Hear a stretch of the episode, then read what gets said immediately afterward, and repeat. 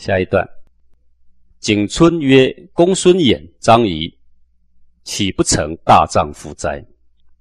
一怒而诸侯惧，安居而天下喜。”这个景春呢，是孟子的时候的人呐，他是一个纵横之术的人呐。所谓纵横之术啊，啊，这个就是合纵连横之术的人呐。然后他是研究这些的。他说：“公孙衍、张仪，岂不成大丈夫哉？”景春跟孟子说：“说你看看，你学学公孙衍跟张仪吧，你看看他们才是大丈夫呢。公孙衍是什么样的人？我先介绍一下。公孙衍，魏国人。公孙是复姓，名衍。他这个人曾经配五国的相印呢，是什么意思啊？”五个国家都把宰相的官印交给他耶，就等于五个国家都承认他是他的宰相啊。他主张合纵政策，把六个国家合纵起来来对抗秦国，叫做合纵政策。他把六个国家游说了，然后联合抗秦。那什么叫合纵呢？因为秦在西方，六国的国土因为南北纵向相连，把这个六国纵向都把它联合一条心，叫做合纵了啊。那么他的这个学说的对手呢，就是张仪。张仪是主张连横，那张仪是谁呢？张仪也是魏国人，他是鬼谷子的学生，呃，他曾经向这个秦惠王，好，那他也曾经出游去游说六国，让六国的人去背叛这个公孙衍所提倡的合纵，使六国呢共同侍奉秦王啊，全部联合起来叫做连横呢，那么。公孙衍的合纵就是这六国呢联合起来对抗秦国啦，张仪使六国联合起来来共事秦国啦，就是这个差异，都是靠鼓动他的黄蛇去游说就对了啦。哈，他说：“你看他们岂不成大丈夫哉？”啊，各位刚刚了解了，公孙衍曾经背几国的相印呐？五国。张仪曾经背几国相印呐？六国，所以是不是很厉害啊？各位你要知道，古代的人能够当一国宰相就不得了了，因为一个人背五六国的相印，你就知道说哦不得了。说岂不是大丈夫吗？怎么样大丈夫呢？他说啊，一怒而诸侯惧。这个人只要一怒，你看哪一国国家的国君都要害怕的。为什么？因为他一个人能够联合其他的国来攻打你。安居而天下喜，他呢静静的坐着，不费任何辞说，天下就安宁。怎么样安宁？他已经把这些国家都联合起来了，他一个人安定天下安定，他一个人动怒，全天下都要地震啊！倒是很像很多人呐，很羡慕一些别的法门呐，门庭若市或一下子人很多，有没有？哦，他们几万人，他们到场多少？他们盖一个什么就几亿呀？啊，你看这多厉害！那你不看有没有道？你怎么看人多不多啊？要打架要讲人多，要道德学问有一定要人多吗？跟人多毫无关系，只跟学问真不真有关而已啊。孟子曰：“是焉得为大丈夫乎？”啊，孟子说：“哈，你说什么啊？公孙衍跟张仪也算大丈夫，那哪算是什么大丈夫啊？你是没读书是吧？只为学礼乎？啊，你连礼都没学啊！我告诉你个礼啊，丈夫之冠也，父命之。说古代的男人呐，他到弱冠的时候，二十岁的时候啊，父命之，就是。”他的父亲呢，会告诉他：“你今天已经是成年男子了，你应该要怎么样去匡正你的国君，去救百姓，叫做父命之。那个命就是告诉他义理啦。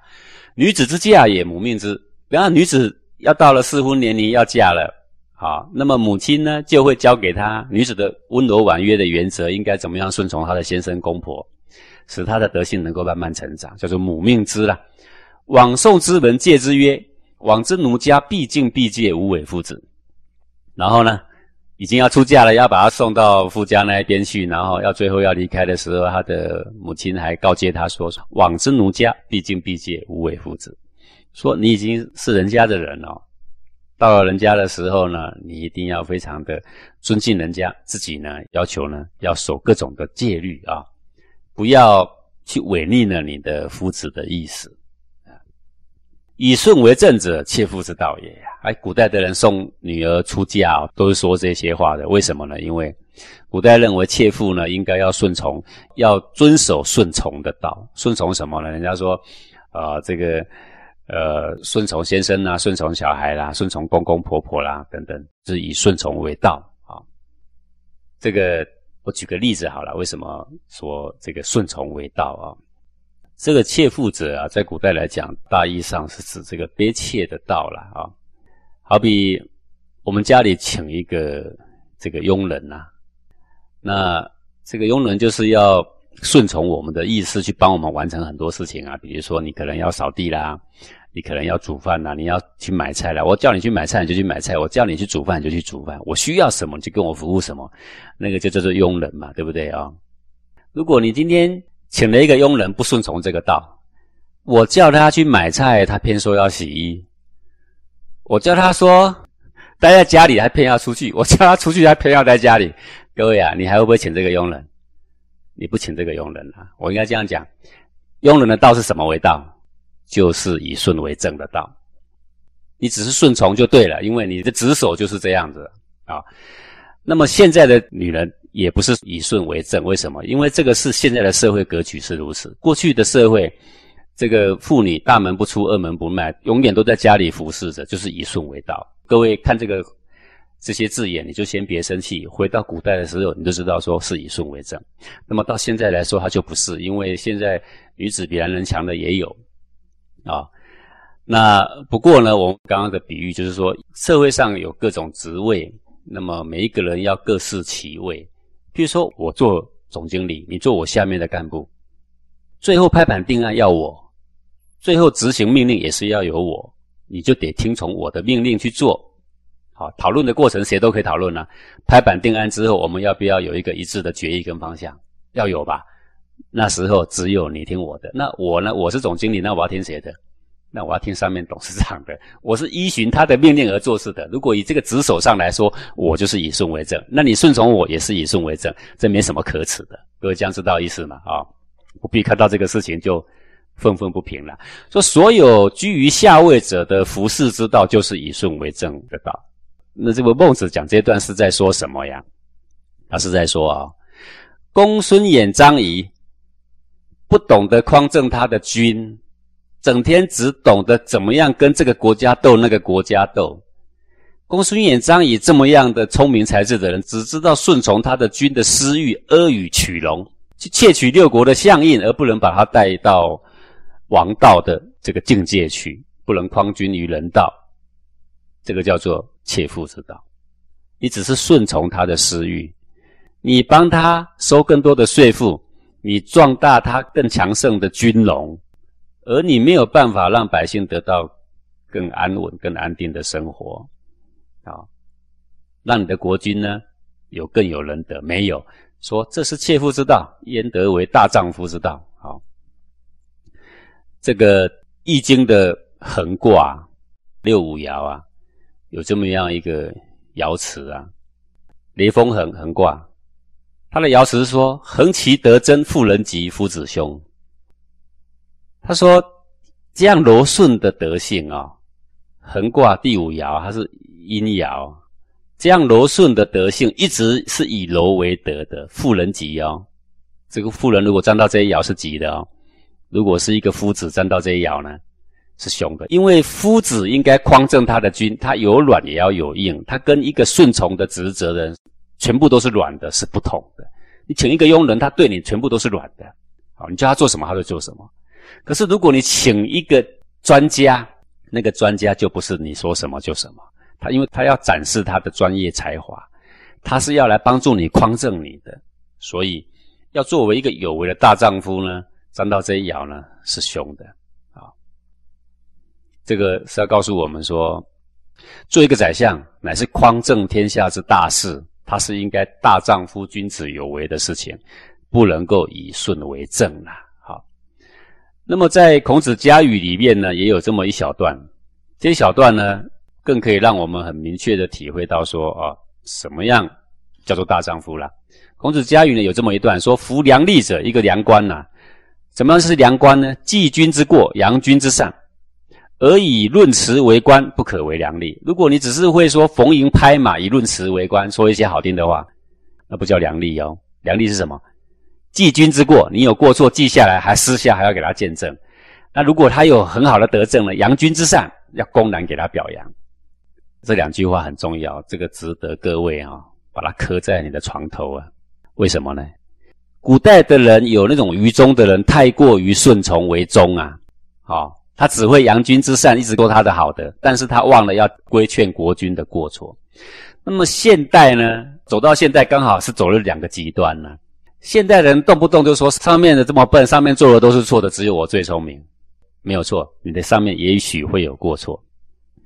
你批判他好多过错，可是我问你啊，你什么时候扬君之善？我问你啊，你如何说服我？告诉我说你是没有私心的，你说的是对的，那就是你的君有过错的时候，你敢在他面前委婉增谏或正色直辞的？如果那个危害很大，你要正色直辞的，要去规劝他的啊，要去见证他的。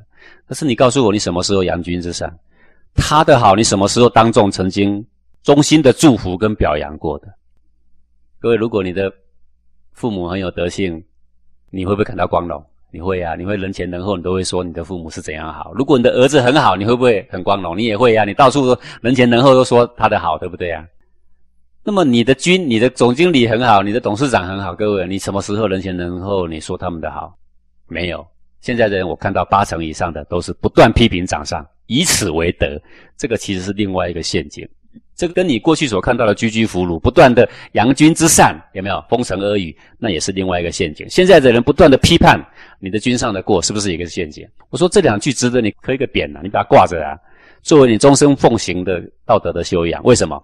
有过就见，有善就扬，那个才是一个大丈夫应该办的事情，而不是以顺为正。居天下之广居，立天下之正位，行天下之大道。什么是居天下之广居？大丈夫心怀天下，叫做居天下之广居，永远想的是天下人的得失，不是只有我这个乡的得失，我这个里的得失，还是我这个国家的得失，是天下的得失。立天下之正位，什么位？君居在君的位，臣进臣的节，各司其位，叫做立天下之正位。大丈夫永远都在匡正天下的位，错乱的位怎么样把它扶正？行天下之大道，行什么天下之大道？仁义的正道啊！这个是说永远要站在对的位置上。如果我们以修道而言，只要坚定的守在信心命这三个字，直指这三个字上面，得志与民由之，不得志独行其道。得志是什么？别人欣赏我，用我啦，与民由之。那么我就好好的施政，让你们都享受到这个古圣先王的仁政的好处。不得志，独行其道。如果我满怀的才学，但是没有人看得懂我，那我就独行其道。什么叫做独行其道？我守着道而不改节，在我的可行的范围、可以影响的范围，我去影响人。比如说孔孟后来，他们虽然是诸侯那一边不得志，可是他就后来设私塾，对不对？去教育人，那个叫做独行其道。富贵不能淫，贫贱不能移，威武不能屈，此之谓大丈夫。说我告诉你什么是大丈夫？大丈夫是这样的啊：富贵不能淫乱他的心，贫贱不能够移改他的志，威武威逼利诱加在他身上不能够挫其志向啊，这个叫做大丈夫啦。永远不论你用好的引诱他，坏的引诱他，他永远站在正理上，一动也不动。讲到这里，他是在说，像公孙衍、张仪。引诱他的军去成霸王，成霸道，成霸权，不管百姓的死活，也不管这个公理是何在。这种奉承取容，叫做切腹之道，哪叫做什么大丈夫之道？啊，说你没读书是吗？什么叫大丈夫？你不懂吗？啊，这个古代的人呢，不以功业论成败，论英雄。不因为他挂五国相印还是六国相印来论英雄，那个是势利眼的人所说的啦。古代的人只以他的德性、他的正气、他的正理来论英雄。好，那我们现在以修行来说，也不是以人多人少论英雄啦。常常有人说：“哇，那个哪个道场几万人，多少人？一场课多少人？”那个只是说这个道场人多了，你只是可以这样说，你不能够以这个论英雄，说他这样就是正道，不是的。只能够以谁能够直指心性的根源，用功夫来论英雄了。